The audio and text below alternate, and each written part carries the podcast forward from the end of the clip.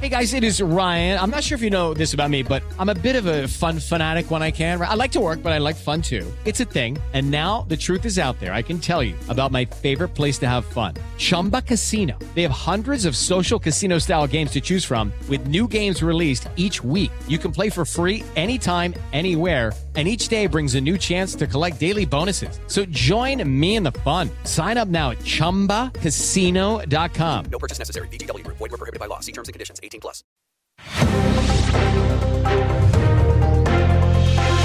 3 em 1. Jovem Pan. Olá, ótima tarde para você, minha excelência. São 5 horas da tarde em ponto, nesta segunda-feira, início de semana, e eu aqui pedindo licença para entrar na sua casa, no seu carro. Esse é o nosso 3 em 1, começando aqui na programação da Jovem Pan News até às 6. Tem muita discussão sobre tudo de mais importante da política nacional. E olha, gente, o presidente eleito Luiz Inácio Lula da Silva recebeu alta e deve ficar por dois dias em descanso total após uma cirurgia que foi submetido para uma retirada de lesão benigna da prega vocal esquerda. Há cerca de 10 anos, Lula teve um câncer na laringe e precisou passar por uma quimioterapia. Quanto ao grupo de transição, o coordenador do grupo de esportes do governo de transição, Edinho Silva, disse que o presidente eleito assumiu o compromisso de recriar mais um ministério, o Ministério dos Esportes. Para o ex-senador e ex-ministro da Previdência Social José Pimentel, este não é o momento adequado para debater a reforma da Previdência. Uma outra novidade em relação a esse governo é a sugestão feita pelo Movimento dos Trabalhadores Sem Terra, o MST. O movimento defende a criação de uma pasta dedicada à reforma agrária e à alimentação.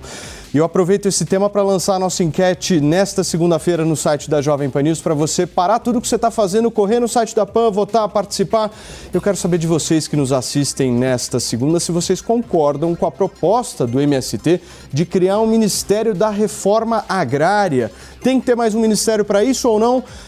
93,4% da nossa audiência até o momento, nesses segundos iniciais, acha que não, e 6,59% acha que sim. Se você ainda não deu o seu voto e a sua opinião, jovempan.com.br. Ao longo do programa eu trago aqui o resultado parcial. Deixa eu dar meu boa tarde ao nosso time de hoje. Desta segunda temos o nosso Rodrigo Constantino, Jorge Serrão e hoje como nosso comentarista convidado, Tomé Abduch. Vou começar por você hoje, Tomé, seja muito bem-vindo. Eu quero entender um pouco desse Ministério da Reforma Agrária, como é que você vê isso? É, vamos lá. É importante a gente falar um pouquinho né, desse, desse Ministério da Reforma Agrária. Primeiro que no governo Bolsonaro nós tivemos a oportunidade de diminuirmos o número de ministérios, que foi muito positivo para o Brasil. Diminuiu custos, facilita a gestão, né, várias áreas no mesmo local. E agora o presidente Lula, como já era esperado por todos, ele quer aumentar o tamanho da máquina pública porque eles acreditam num Estado maior, um Estado inchado, um Estado que cuide do cidadão, segundo eles. E falar em reforma agrária no Brasil, onde nós temos um agronegócio maravilhoso que alimenta mais de um milhão de bocas em todo o mundo, né, que é produtivo, em vez de nós estarmos discutindo aqui como poder melhorar o incentivo ao agro, levar para eles investimentos possíveis, financiamentos, nós estamos aqui de novo, voltando a anos atrás, discutindo políticas que vão levar nada a lugar nenhum, vão levar a aumento de gastos, um Estado inchado, a volta da corrupção, porque a gente sabe que quanto mais pessoas,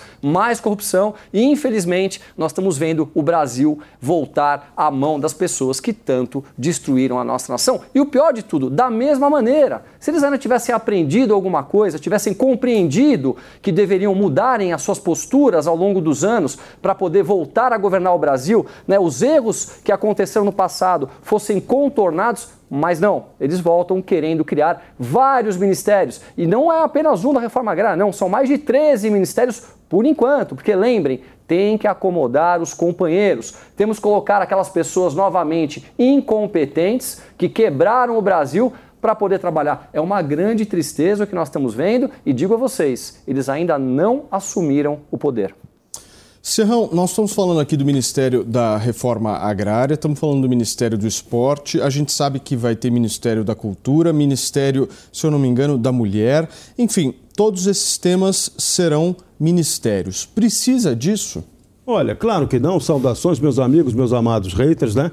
É, talvez fosse necessário criar o Ministério da Incompetência para premiar o que parece que está vindo por aí é muito assustador. Quando se fala em Ministério da Reforma Agrária novamente, você está voltando lá à década de 50 e 60, as ligas camponesas de Francisco Julião. O Brasil não supera isso, já foi superado. O governo Bolsonaro tratou de regularização fundiária, fez um trabalho muito correto nesse sentido. Hoje, o próprio MST exibe uma feição diferente. Tem ali um bandinho do MTST que continua fazendo fazendo aquele discurso de invasão de terra. E o MST tem uma outra banda que já partiu para o capitalismo. Eles estão produzindo em cooperativas, com cooperativas de crédito, se organizando e tendo, fazendo o trabalho do, de pequeno agricultor, que é relevante. O presidente Bolsonaro, no governo dele, deu ênfase a esse tipo de agricultura, junto também ao agronegócio, que é o grande potencial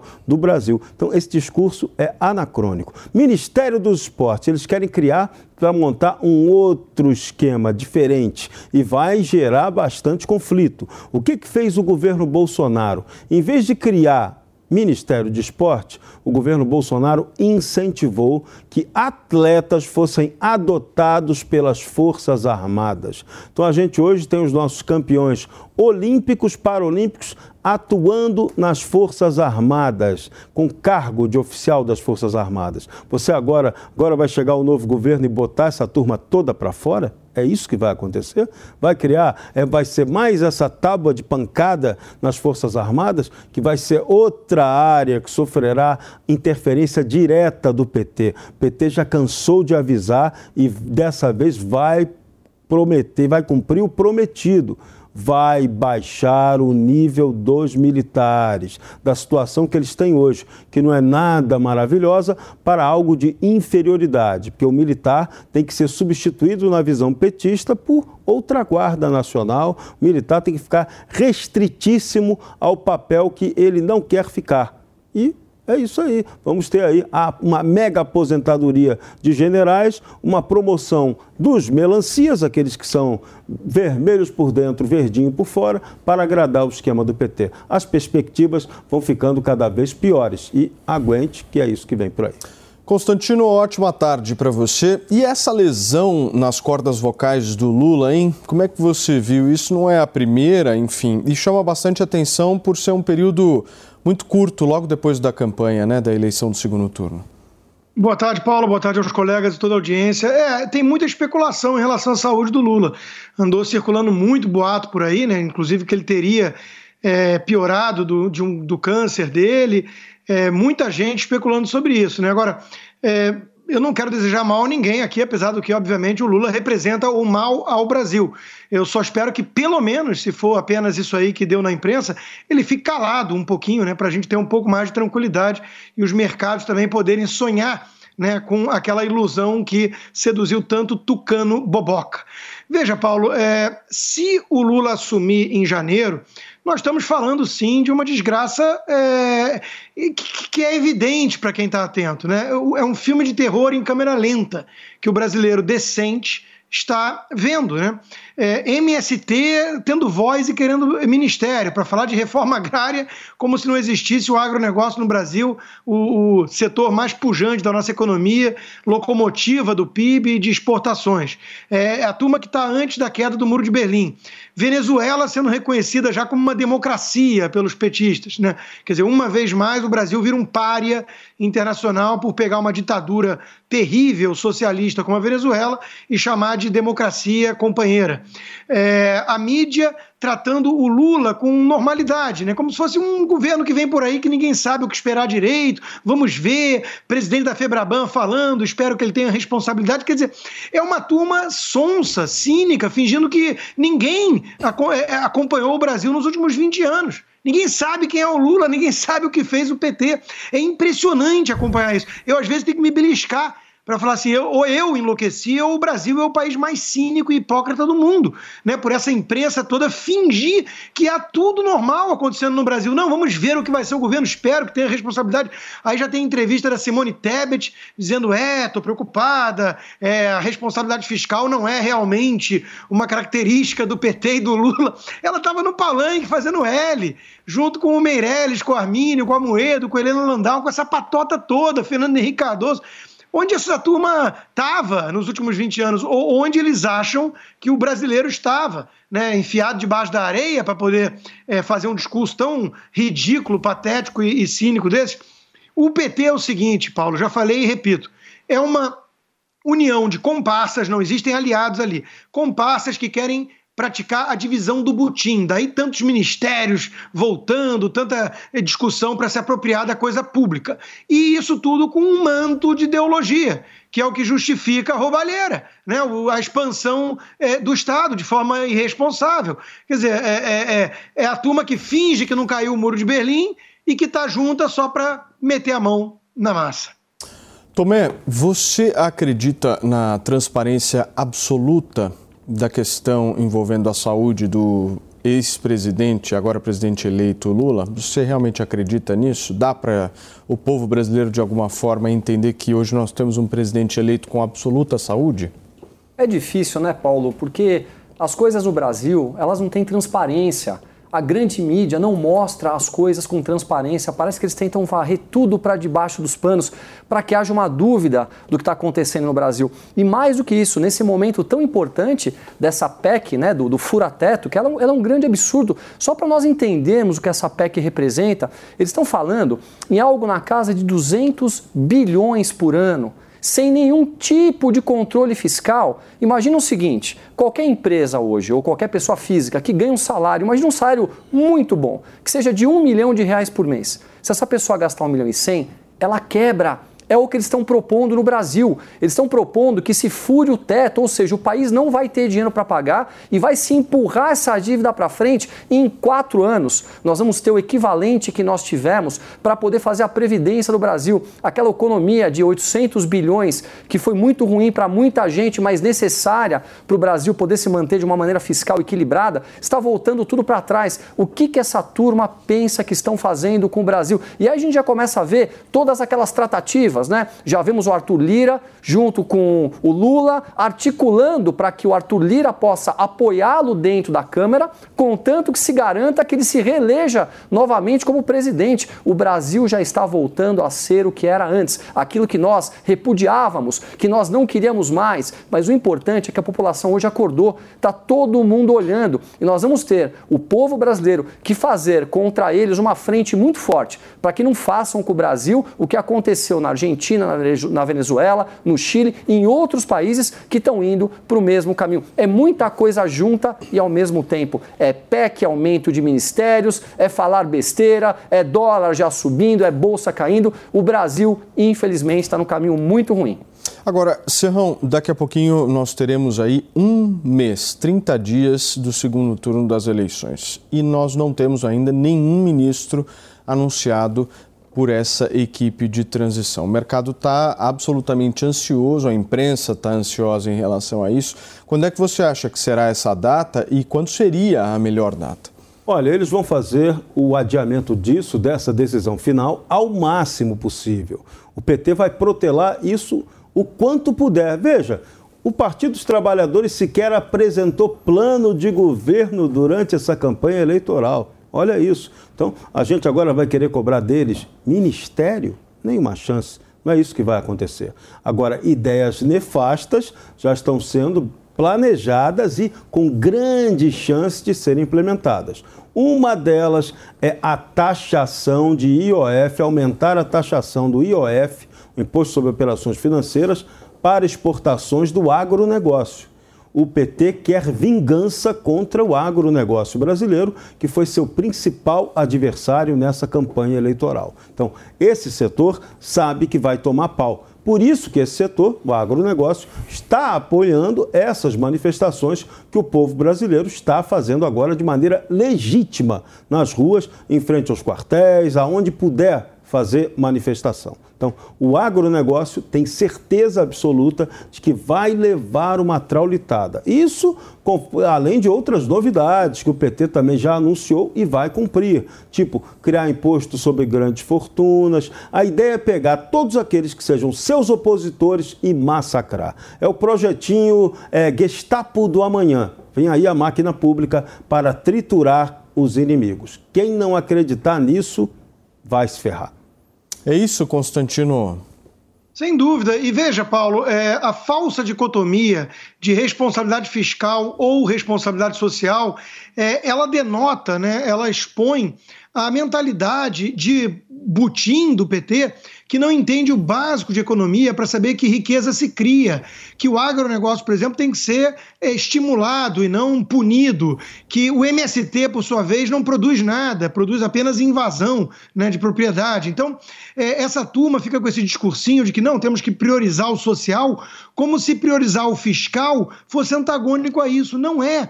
E o mercado, então, nem se fala. O Lula mesmo acende uma velhinha ou outra, porque viu que exagerou no tom, né? Não, é, realmente, não é assim, mas não vamos atender os desejos desse mercado. O que, o que é o mercado para ter desejo? É um, um processo dinâmico que envolve milhares, milhões de investidores do mundo inteiro. O mercado de capitais robusto é aquele que financia projetos, projetos de empreendedorismo que criam riqueza, emprego. Qualquer país próspero do mundo tem um mercado de capitais sólido né, desenvolvido. E aí fica o PT com esse discursinho: não temos que priorizar o social, e aí deixa de lado o fiscal, o mercado e blá blá blá. É a mentalidade, Paulo, de economia como um jogo de soma zero, um bolo fixo. Na cabeça de todo petista, você pode conversar desde o mais simplesinho até o mercadante, que é o que fala em nome da economia deles, né? Eles acham que João é rico porque Pedro é pobre. Eles até hoje não entenderam que a idade da pedra não acabou por falta de pedra, que a idade de bronze não acabou por falta de bronze. Eles não conseguem entender como é que a humanidade tem 8 bilhões de pessoas hoje e os países mais ricos ficam cada vez mais ricos com mais gente.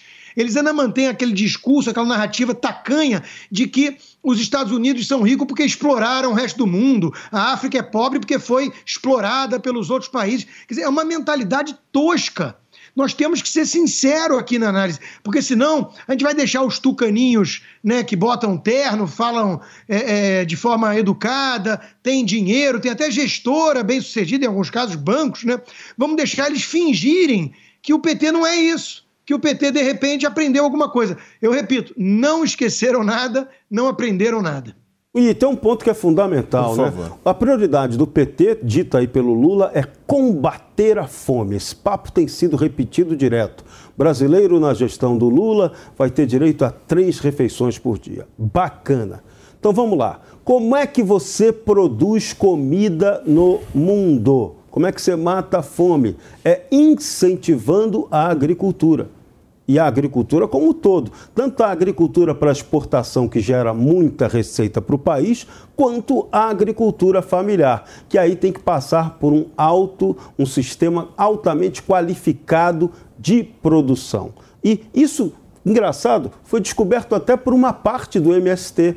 Eles hoje têm uma parte deles que investe em agricultura familiar, utilizando cooperativas de crédito.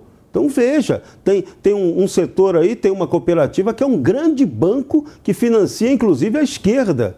Muita gente não sabe disso. E nós temos isso no Brasil. Então, a única maneira verdadeira de gerar riqueza é capitalismo. Não é esse papo de, ah, vou cuidar do social. Isso é demagogia barata. Isso é tentar manter as pessoas reféns desses esquemas de bolsa disso, bolsa aquilo. Não, o Brasil tem que se livrar disso. Teve a chance de, se, de começar a se livrar disso no governo agora do Bolsonaro, mas infelizmente a história brasileira ocorre com mais um retrocesso. Então, teremos que suportar talvez mais um retrocesso para compreender que isso vai dar errado e que nós vamos ter que voltar para um sistema de produção séria, de geração real do capitalismo, que vai produzir emprego e renda. É isso que paga a conta, é isso que paga a comida, é isso que faz as pessoas felizes. E não há demagogia de dar bolsa isso, bolsa aquilo. Mas só se produz, né, se divide riqueza quando se produz riqueza. Não tem como distribuir riqueza sem a produção de riqueza. E quem produz riqueza? É o empresariado. É um empresariado que possa trabalhar, que possa empregar, que possa produzir, que possa integrar, que tenha rodovias preparadas para que você tenha uma infraestrutura correta no país. Vejam, por exemplo, nos Estados Unidos. Se você pegar hoje nos Estados Unidos um pedreiro, tá? Um pedreiro que trabalha numa obra, ele sai da obra de carro zero quilômetro. Ele mora algumas ruas para trás, numa casa, num condomínio fechado com piscina. Ele viaja uma vez por ano. Uma empregada doméstica nos Estados Unidos, ela chega a ganhar 150 dólares a hora para poder trabalhar. Sabe por quê? Porque ninguém quer limpar banheiro. E quem se propõe a isso tem que ganhar bem. É muito diferente quando você produz riqueza. E uma coisa importante de colocar nessa PEC do, do furateto é a forma que o ministro Paulo Guedes estava prevendo para poder pagar os 200 reais a mais. Ele estava colocando a criação de um imposto sobre lucro lucros e dividendos, que seria garantido de maneira permanente. Sendo permanente, teríamos dinheiro para poder pagar a PEC.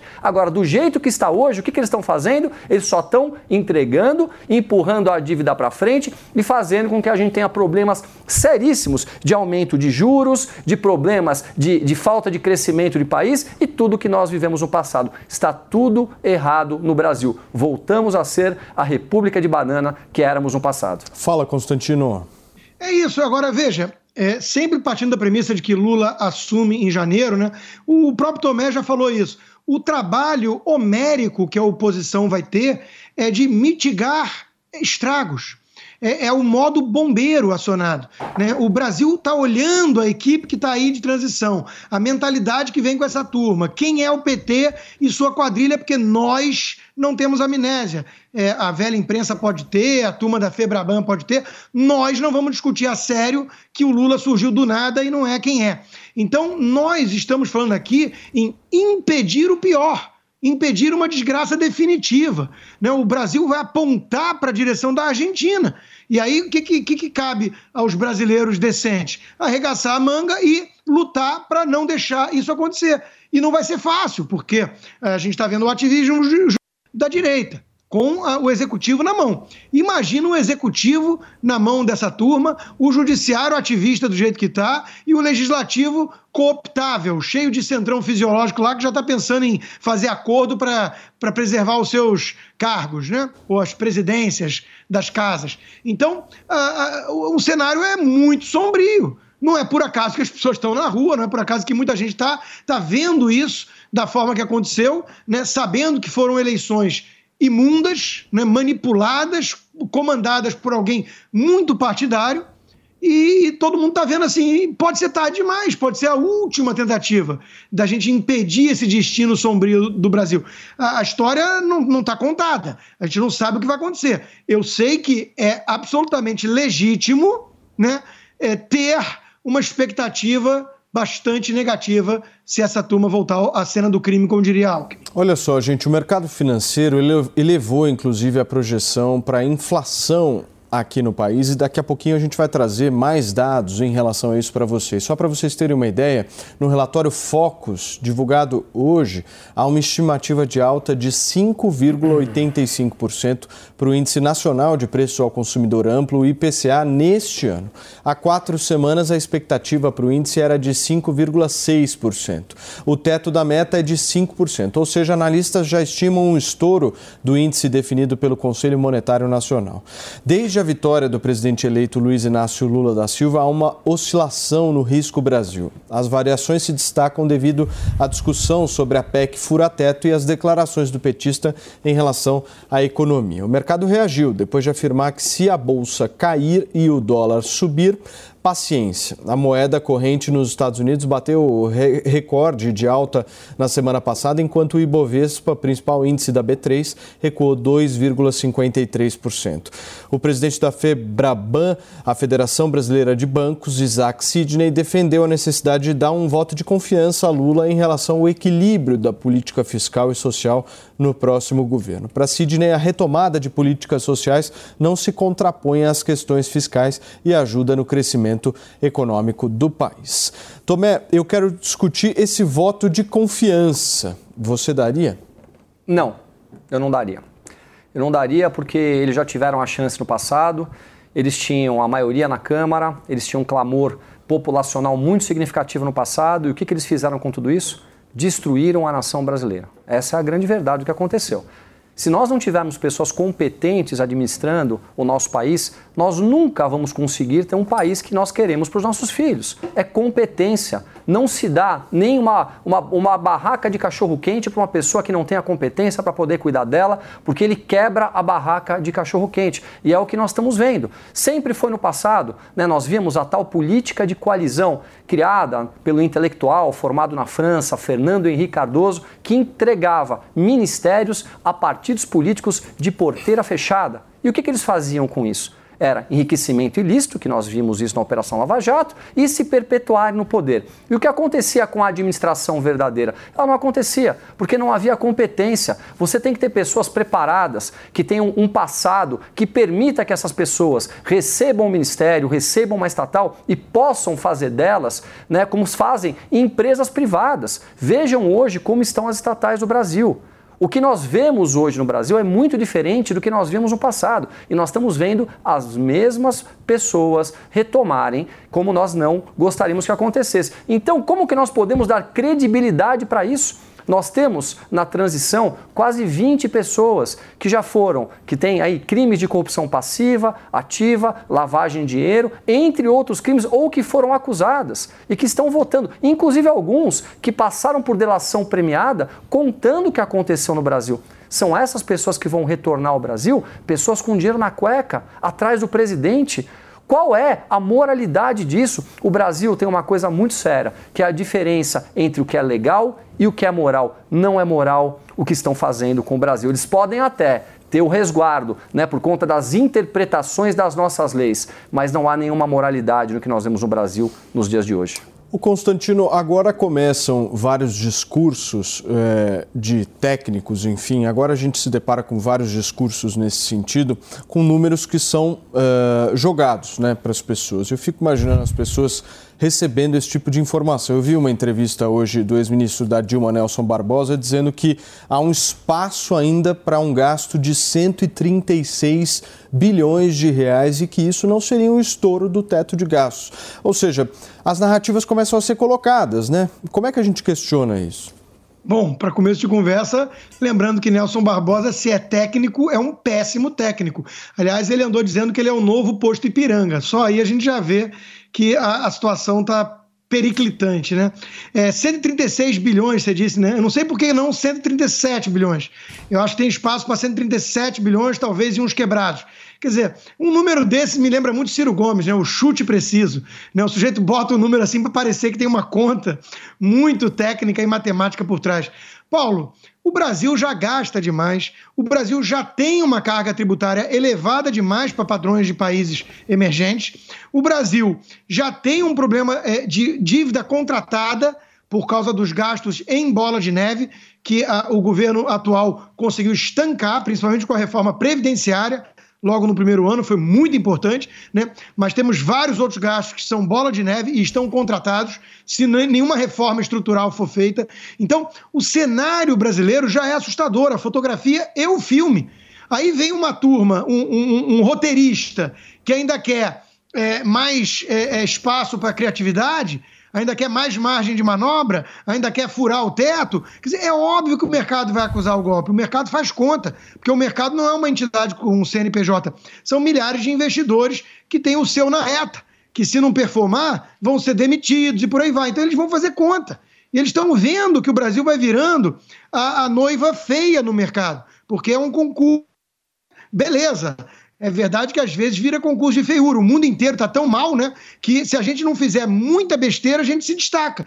Só que com essa turma aí, vai fazer besteira. E veja, nós estamos num contexto de vizinhança já mergulhando no caos. O Chile conseguiu piorar muito suas contas, que era o país mais ajeitadinho. O Peru está ferrado, a Bolívia está ferrado, a Argentina nem se fala, a Venezuela já acabou. Então é um contexto de América Latina como um continente que daqui a pouco os investidores do mundo inteiro vão esquecer, que nem a África. Não vão mais olhar, porque não vale a pena. É terra de Malboro, é terra sem lei, é, é algo que não faz sentido, não tem crescimento sustentável. Então, de novo, Paulo, é, o Brasil vinha resistindo a essa onda vermelha na região. O Brasil se juntando a eles, ainda por cima com o passado do PT, O brasileiro tem que arregaçar a manga para trabalhar, porque parece que já não vai ter é, é, é, metrô em BH, né? Já mandaram suspender aí a, a licitação e tudo. Mas em Caracas e na vai ter muito bem. Serrão, eu quero saber se você tem aí 136 bi para gastar à vontade, por favor. Olha, é, a gente sempre dá um jeito, né? Porque uma coisa na contabilidade pública é que ela também adora fazer mágica no Brasil. Né? É, aqui, em vez da matemática, temos a ciência da matemática. Ela é muito comum ser aplicada aqui no Brasil. Agora, banqueiro chegar e dizer que a gente tem que dar um voto de confiança à política econômica de Lula, eles só podem estar de brincanagem, né? Eles vivem na bolha. Para o banqueiro, não tem crise. O banqueiro no Brasil vive da rolagem da dívida de você depois, vende depois a sua dívida no mercado secundário para outro que vai cobrar de você o que você está devendo. Enfim, é uma bola de neve absolutamente interminável. Isso não é economia racional, isso não é economia produtiva. E o PT adora isso. Por que, que ele adora isso? Porque eles querem o Estado inchado. O negócio deles é ocupar o Estado, é fazer demagogia com a maioria pobre da população, dando bolsa isso, bolsa aquilo, fingindo que está dando benefício, quando na verdade ela está dando sempre o veneno que te mantém permanente permanentemente dependente e escravizado. Então, a lógica é essa. E cada vez mais gerando emprego para a companheirada na máquina estatal. E como é que faz a mágica para pagar o salário da turma? Ora, aumenta o imposto. E quem paga? Quem paga são os manés. Por isso que nós estamos assistindo agora a Revolução dos Manés. É até o título do meu artigo de hoje no site da Jovem Pan. Os manés não estão aceitando isso. E os manés vão fazer muito protesto até as coisas se acertarem de verdade no Brasil. Essa mobilização agora é permanente. O brasileiro aprendeu a gostar de política aprendeu a perceber o que é certo e o que é errado. E a política do PT, a política, o modo de gestão, de má gestão do PT é o modo errado. Vamos voltar ao modo errado? Porque o nosso establishment teve nojinho do Jair Bolsonaro, porque o Bolsonaro não compôs com essa turma? É, nós vamos pagar esse alto preço. Só que eu sempre gosto de lembrar, a Araruta também tem seu dia de mingau. Esse establishment que hoje deita e rola comemorando, amanhã pode chorar. E eu digo sempre, contrariando aquela famosa apresentadora de televisão, o choro não é livre. Tomé, essa PEC da transição, além dela custar caro em âmbito orçamentário, estamos falando aí de alguns bilhões de reais, politicamente ela também não será barata. Né? O Lula vai ter que ceder muitos espaços dentro do futuro governo para aliados para que isso seja aprovado. Mas é claro, não tenha dúvida, já está sendo negociado tudo isso. Isso é, uma, é um é fator né, que sempre aconteceu no passado, que é para poder juntar a turma toda, cada um recebe um pedaço do bolo e vamos para frente, vamos ver o que vai acontecer. E depois, se alguma coisa der errado, o que, que você faz? Aumenta o imposto, joga a culpa na população, joga a culpa no momento de mundo, a culpa sempre vai ser dos outros. E o que vai acontecer agora? Nós vamos ter aumento de juros, inflação, diminuição do crescimento, né, volta do endividamento, que é, que, é, que, é, que é em bola de neve, como aconteceu no passado, que foram as tais pedaladas fiscais que aconteceram pela ex-presidente Dilma, que foi empichada. Então o que eles fazem? Acabou o dinheiro? peguem o um empréstimo, coloquem dinheiro na conta. Aí você olha na conta e fala: olha, a conta está positiva, mas ninguém conta para você que o país está se endividando. Essa é a forma do PT fazer política. Eles não sabem fazer de maneira diferente e o pior de tudo isso, eles colocam pessoas incompetentes em volta deles. A corrupção está em, tor em torno do país, de novo, novamente, como tivemos no passado. E aí eu pergunto: o que fazer. E aí é por isso que as pessoas estão nas ruas. As pessoas estão indignadas, vendo tudo o que aconteceu no passado e vendo essas mesmas pessoas retomarem arbitrariedades acontecendo. E o pior de tudo, eu digo aqui, nós estamos perdendo a nossa liberdade de expressão. Porque quando você ainda tem liberdade de expressão, você pode falar o que pensa, você pode fazer manifestação, você pode ir para a rua. Claro, que de maneira educada, de maneira sem, permitindo o direito de ir e vir das pessoas, mas há o direito de você poder falar. E nós não temos mais esse direito. As pessoas estão com medo. E medo de quem? Do Supremo Tribunal Federal, que deveria ser o guardião da nossa Constituição e prezar para que ela fosse cumprida. E infelizmente essas arbitrariedades todas não são de maneira nenhuma barradas por ninguém. Não é barrada pelo premo, pelo pleno do Supremo Tribunal Federal, não é barrada pelo Senado Federal, que está totalmente acovardado, que não toma atitude. Aonde está o senhor? presidente do Senado, senhor Rodrigo Pacheco, está calado vendo todas essas arbitrariedades? E eu digo uma coisa: as coisas têm consequência. Nada acontece por acaso. E tudo que se planta, se colhe eu espero que os senhores saibam o que estão fazendo com o nosso país. Constantino, na semana passada a gente trouxe aqui no 3 em 1 aquela carta que foi assinada pelo Armínio Fraga, pelo uh, Edmar Baixa, pelo Malan defendendo a política de teto de gastos. E hoje foi divulgada uma carta, resposta inclusive a esses economistas, encabeçada pelo Bresser Pereira, dizendo que a economia brasileira não precisa do teto de gastos, que o teto de gastos seria uma espécie de falácia. Você acha que o governo petista vai é, ter ao lado os economistas que assinaram a carta junto com Armínio Fraga ou terá ao lado os economistas que assinaram a carta junto a Bresser Pereira? Deixa eu pensar, Paulo. Você está me perguntando se o PT vai ter ao seu lado aqueles que sempre estiveram ao seu lado ou se vai ter ao seu lado os tucanos, que acham isso, isso. que é, foram eleitos. é, Paulo, isso foi, de novo, né? Foi, não, não dá nem para chamar de estelionato, né? É, é, foi patética a postura do Armínio Fraga, da Helena Landau, do Meirelles, do João Moedo e companhia. Todos esses tucanos, eles lularam. Não é que eles falaram assim, não, vamos ver o que, que vai acontecer. Eu não gosto do Bolsonaro, mas tomara que se vencer o Lula, ele, ele seja mais responsável. Não foi isso que aconteceu. Eles lularam com orgulho, eles fizeram um L, eles emprestaram suas reputações para o palanque do Lula, demonizando o Bolsonaro, assinaram cartinha para salvar a democracia, colocando o ladrão de volta à cena do crime. E no dia seguinte já se fingem de traídos. Eu, eu tive a oportunidade de entrevistar o Meirelles, ele disse na minha cara no jornal Jovem Pan. Ele disse na minha cara: não, existem dois Lulas, duas possibilidades de Lula. Né? Qual vai ser? Aí eu perguntei para ele: vem cá, porque você não perguntou isso antes? Emprestou o nome, apoiou o sujeito sem saber qual que ele ia ser, sendo que o histórico do Lula e do PT sempre foi próximo de Bresser Pereira, Mercadante, Pockman e companhia? Isso é uma palhaçada. Esses tucanos merecem o desprezo da população. Eu jamais voltarei a respeitar um Armínio Fraga da vida, quem eu já respeitei. Eu jamais voltaria a respeitar, porque o que eles fizeram foi, além de patético, né? É, era evidente, era evidente que eles estavam, na melhor das hipóteses, dando um cheque em branco para um petista. Fingindo que estavam salvando a democracia, achando que ia digitar 13 e, e levar Meirelles e Armínio para governo.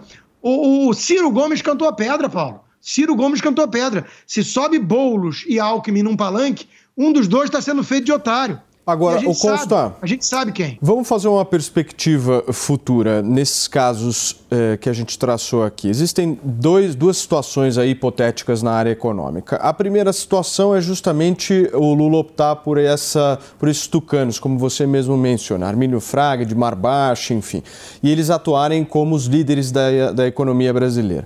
A outra opção é ele escolher uh, os economistas mais ligados a Dilma, enfim, como foi o caso, inclusive, de Nelson Barbosa, Bresser Pereira, enfim, dentre outros.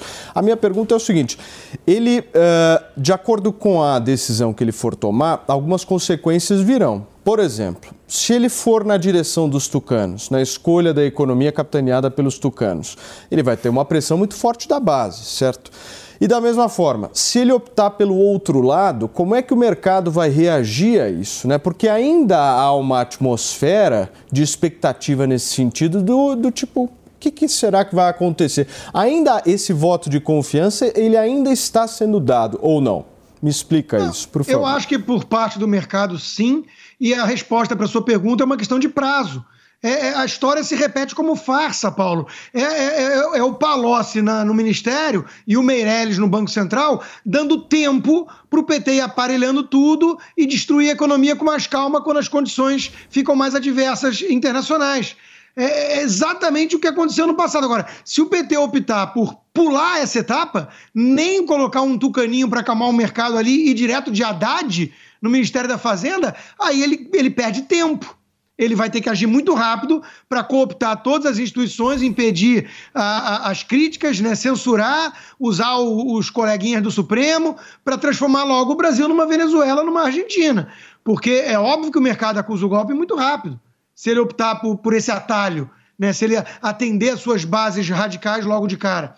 Então, se ele for esperto, ele ganha tempo com os tucanos. Agora, de novo, é ganhar tempo, porque todo mundo sabe qual é a essência deles. É a história, a fábula do escorpião. O escorpião pede carona, a, o sapo aceita dar a carona e mesmo assim o escorpião vai lá e pica o sapo. E afundam os dois juntos. Porque é a essência do Ô, troço. Costa, e tem uma terceira opção aí que a gente não colocou, né? Que é um político. E o Lula disse isso na campanha, né, Serrão? Sim, disse isso. Só que por enquanto o que a gente está vendo é o Lula fazer experimentalismos. Ele está jogando na narrativa.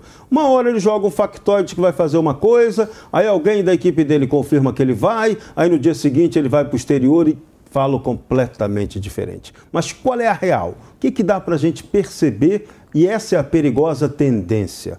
Como o PT abraçou do jeito que promete abraçar a tal causa ambiental internacionalista, a gente já sabe que vamos ter aí um rodopio ruim da economia brasileira. Por quê?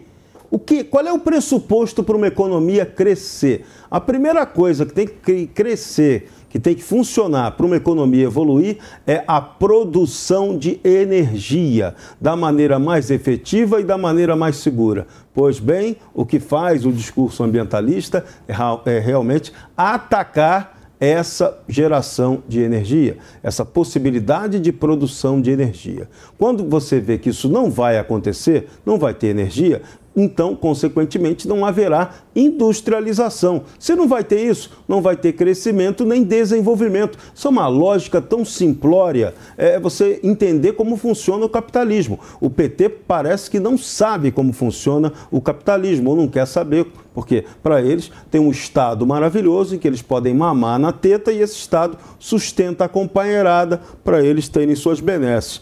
Banqueiro, banqueiro não tem como dar opinião, vive numa bolha absoluta. Esses economistas todos aí do plano real, maravilha, pergunta como esse pessoal está vivendo. Todo mundo vive de maneira nababesca, milionária, bilionária, para eles não faz a menor diferença se ganhar X, Y, se ganha Bolsonaro, se ganha Lula, para eles que se dane o Brasil. Eles exploram o Brasil, ganham muita grana fácil em cima desse povo brasileiro. Então é para isso que a primavera brasileira está aí. A gente acordou, não somos, não somos mais otários, aqui não tem mané embora eles queiram dizer que nós sejamos manés, mas nós já percebemos, esse jogo não agrada mais, esse jogo vai ter que mudar. Se não mudou agora nessa eleição, vai mudar adiante, porque a sociedade vai promover a mudança estrutural que esse país merece. Aguardem, que esse vai ser o nosso desfecho. Tomé, esse casamento dos liberais, como por exemplo Armínio Fraga,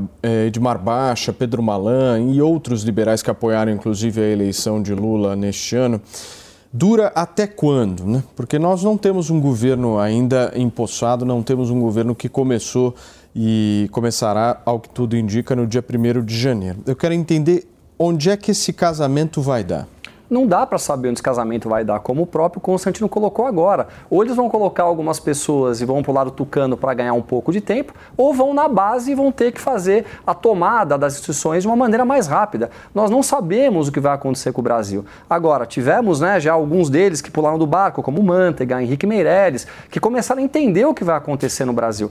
É muito difícil nós darmos credibilidade para as pessoas que fizeram o que fizeram com o passado do Brasil. É muito difícil a gente acreditar que eles vão mudar de postura. A verdade é que nunca se pensou nos pobres de verdade no Brasil, nunca se pensou nas minorias. A gente sabe que a estratégia do socialismo é acabar com a classe média. Uma vez que você acaba com a classe média e transforma a grande maioria da, da, da, população em pobre ou em miserável, é muito fácil de você tomar o controle em um momento de uma crise internacional. É esse o nosso medo. E a gente não tira isso do nada, não é teoria das, da conspiração. Nós vimos tudo isso acontecer aqui ao lado. Está acontecendo agora na Argentina.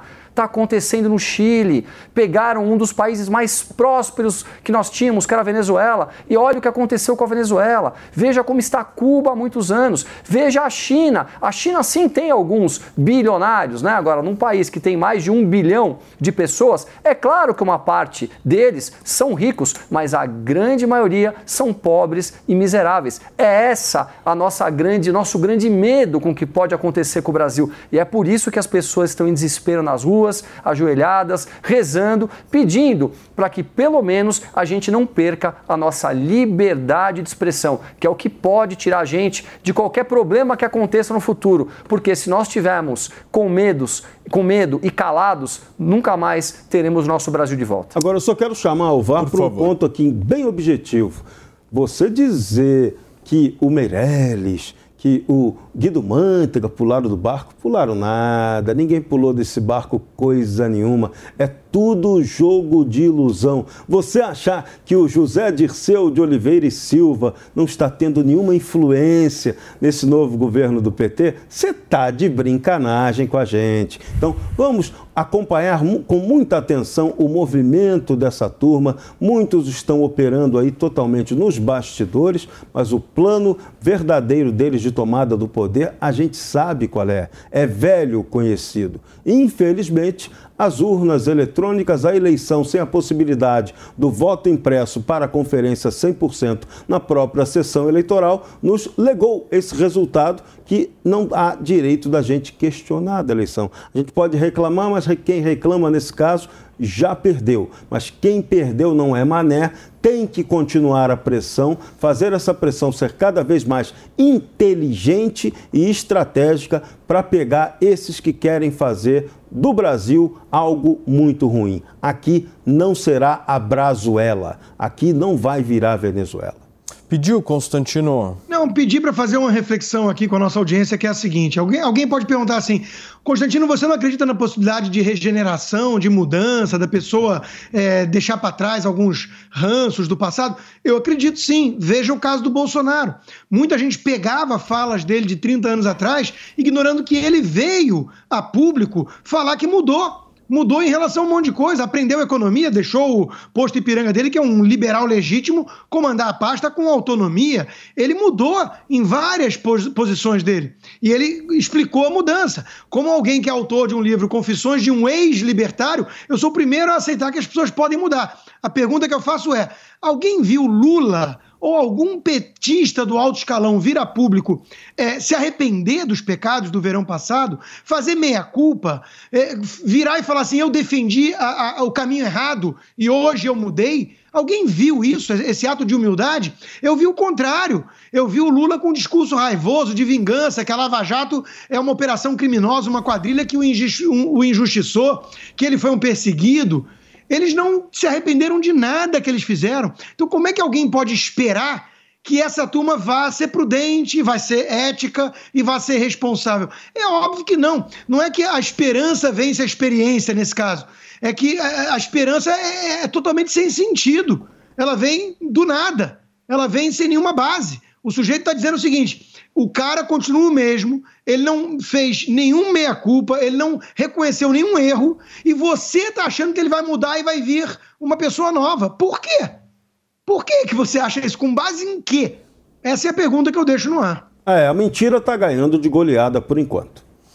Senhores, eu vou para um rápido intervalo comercial. Daqui a pouquinho, 3 em 1 volta na programação da Jovem Pan. São 5 horas e 48 minutos.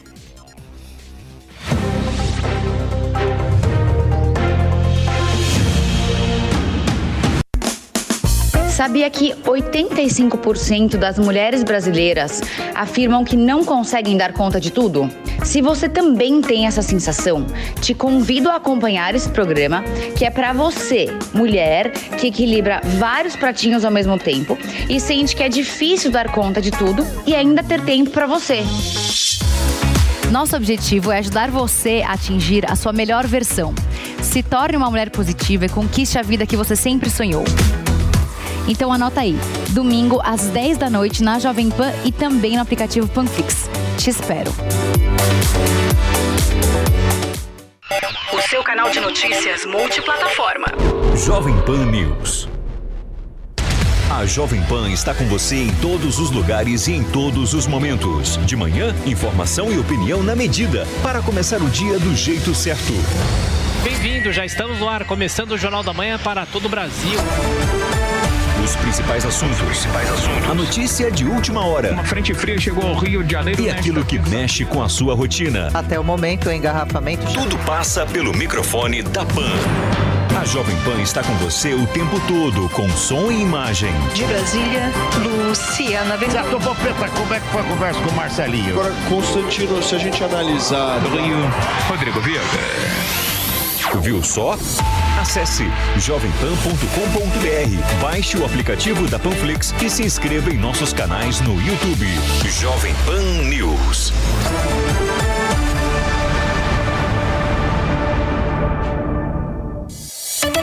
Aconteceu. Aconteceu. Está na Jovem Pan News. Você conectado com a informação. 5 horas e 50 minutos, a Black Friday tá chegando e você já montou a sua lista de compras? O dia é um grande sucesso, gente, de vendas do comércio brasileiro, mas você pode aproveitar a oportunidade para investir em você. Depois de muitos pedidos, a New Cursos está organizando tudo para que seja a melhor Black Friday de educação do mercado, com descontos de até 80%. Os cursos que você precisa para se desenvolver, uh, desenvolver as suas capacidades profissionais, pessoais, tudo por quem mais entende do assunto. Para participar é bem fácil. Acesse agora mesmo o site newcursos.com.br, niucursos.com.br e faça já o seu cadastro, cadastro perdão, para não perder nenhuma promoção. É isso mesmo, muito simples, é só entrar lá e se cadastrar e você ainda pode assistir a primeira aula grátis dos cursos para não se arrepender depois. Aproveita também e segue o perfil da New Cursos no Instagram, arroba NIU Cursos para não perder nenhuma novidade. Final de ano chegando e sabe aquele sentimento de não ter cumprido todas as metas? A New Cursos vai te ajudar a realizar o que falta. Nesta Black Friday você terá mais de 20 cursos em nosso site com até 80% de desconto. É isso mesmo que você ouviu. Acesse www.newcursos.com.br e faça seu cadastro para garantir os descontos. É a New pensando no seu futuro. Muito bem, senhores, vamos dar uma olhadinha no resultado parcial da nossa enquete no site da Jovem Pan, que hoje perguntou a vocês se vocês concordam com a proposta que foi feita inclusive pelo MST de criar um Ministério da Reforma Agrária, específico só para a reforma agrária. 95,1% diz que não e 4,9% respondeu que sim. Mais de 1.300 participações. Corre lá no site da PAN, ainda dá tempo neste 3 em 1 de você participar e dar a sua opinião. Vamos girar o assunto por aqui, Edu. Vamos falar um pouquinho de Rosa Weber agora. Afinal de contas, gente, para a ministra Rosa Weber, presidente do Supremo Tribunal Federal e do Conselho Nacional de Justiça, o grande desafio que o Poder Judiciário enfrenta neste momento tem a ver com os impulsos de descumprir decisões judiciais, o que, segundo a ministra, é uma ameaça à democracia e ao próprio Estado de Direito Democrático. Rosa Weber apontou a importância, da importância das discussões travadas na sede do TSE em Brasília. Apoiadores de Bolsonaro se reuniram ontem em frente ao quartel-general do Exército em Brasília, pedindo por intervenção militar e que as Forças Armadas salvem o Brasil. Segundo a Polícia Rodoviária Federal, ainda existem 21 interdições em rodovias federais de todo o país. O Ministério Público Federal e o Ministério Público do Estado do Mato Grosso recomendam ao governador do estado, Otaviano Piveta, que peça reforço da Força Nacional de Segurança Pública em apoio à Polícia Rodoviária Federal nesses desbloqueios das rodovias federais em todo o estado. Constantino, um pouco mais de manifestações aí. As pessoas estão desesperadas, vendo que não há mais recursos dentro das instituições, né? Porque nós vimos a fala de um desembargador recentemente aposentado, Sebastião Coelho, é, pedindo a prisão do ministro Alexandre de Moraes e explicando, do ponto de vista jurídico, o porquê disso Né? Então nós chegamos para muita gente no Brasil hoje, e veja, estou falando de um desembargador, nós chegamos é, no esgotamento de todas as saídas dentro das instituições, até porque o Senado tem sido omisso. Rodrigo Pacheco hoje é cúmplice de toda a arbitrariedade do ministro Alexandre de Moraes e seus pares.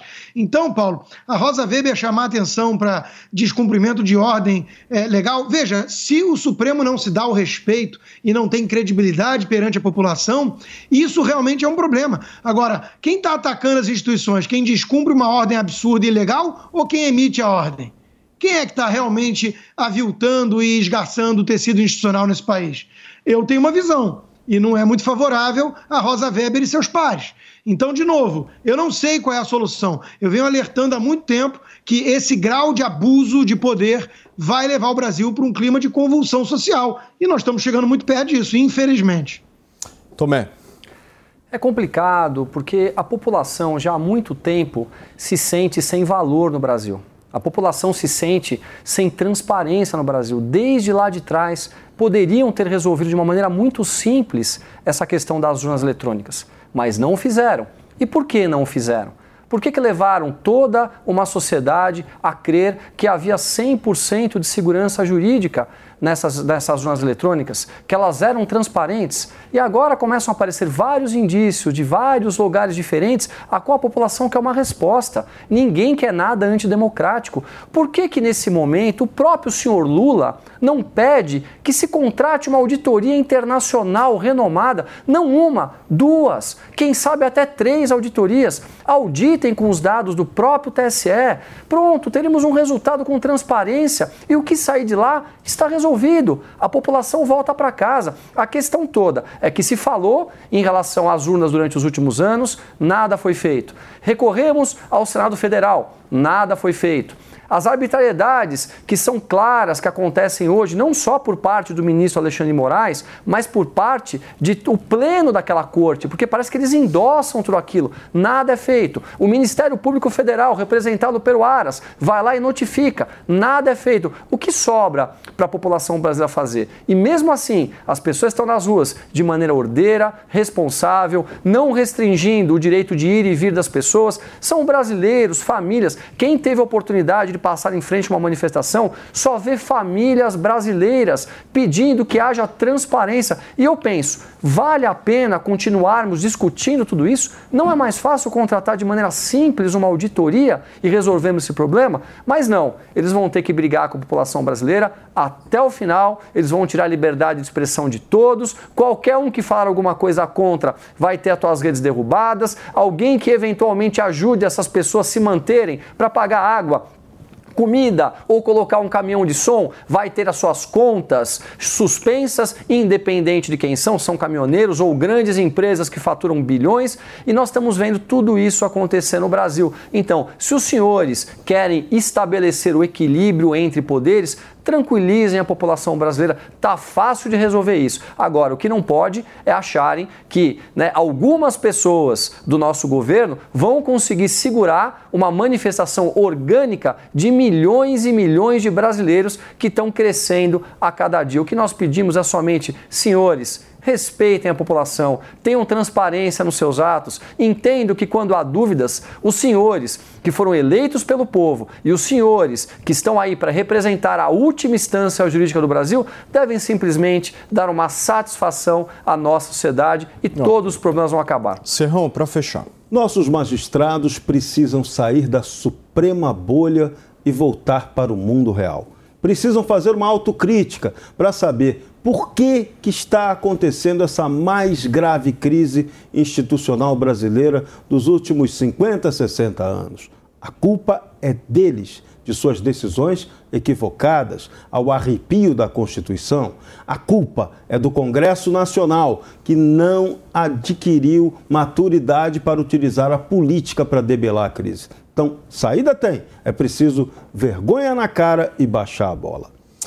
Você concorda com a proposta do MST de criar um Ministério da Reforma Agrária? Foi a pergunta que nós fizemos hoje no site da Jovem Pan News e a gente tem a resposta de vocês. 95,6% respondeu que não concorda e 4,3% respondeu que concorda, mais de 1.600 participantes no site da Jovem Pan. E se você estiver nos assistindo e não estiver nos assistindo ao vivo, são 5 horas e 59 minutos agora desta segunda, você pode dar a sua opinião, corre lá no jovempan.com.br, a enquete continua aberta, esperando o, a sua participação, certo, Serrão? Vamos pedir inscrição, meu querido amigo, por favor. Inscreva-se no nosso site do 3 em 1. Aliás, eu quero agradecer a todos vocês pela imensa audiência que a gente teve lá numa das pílulas do nosso site. Eu, Constantino, 1 milhão e 600 mil visualizações na análise que foi feita sexta-feira sobre o caso da invasão de privacidade do Alexandre de Moraes.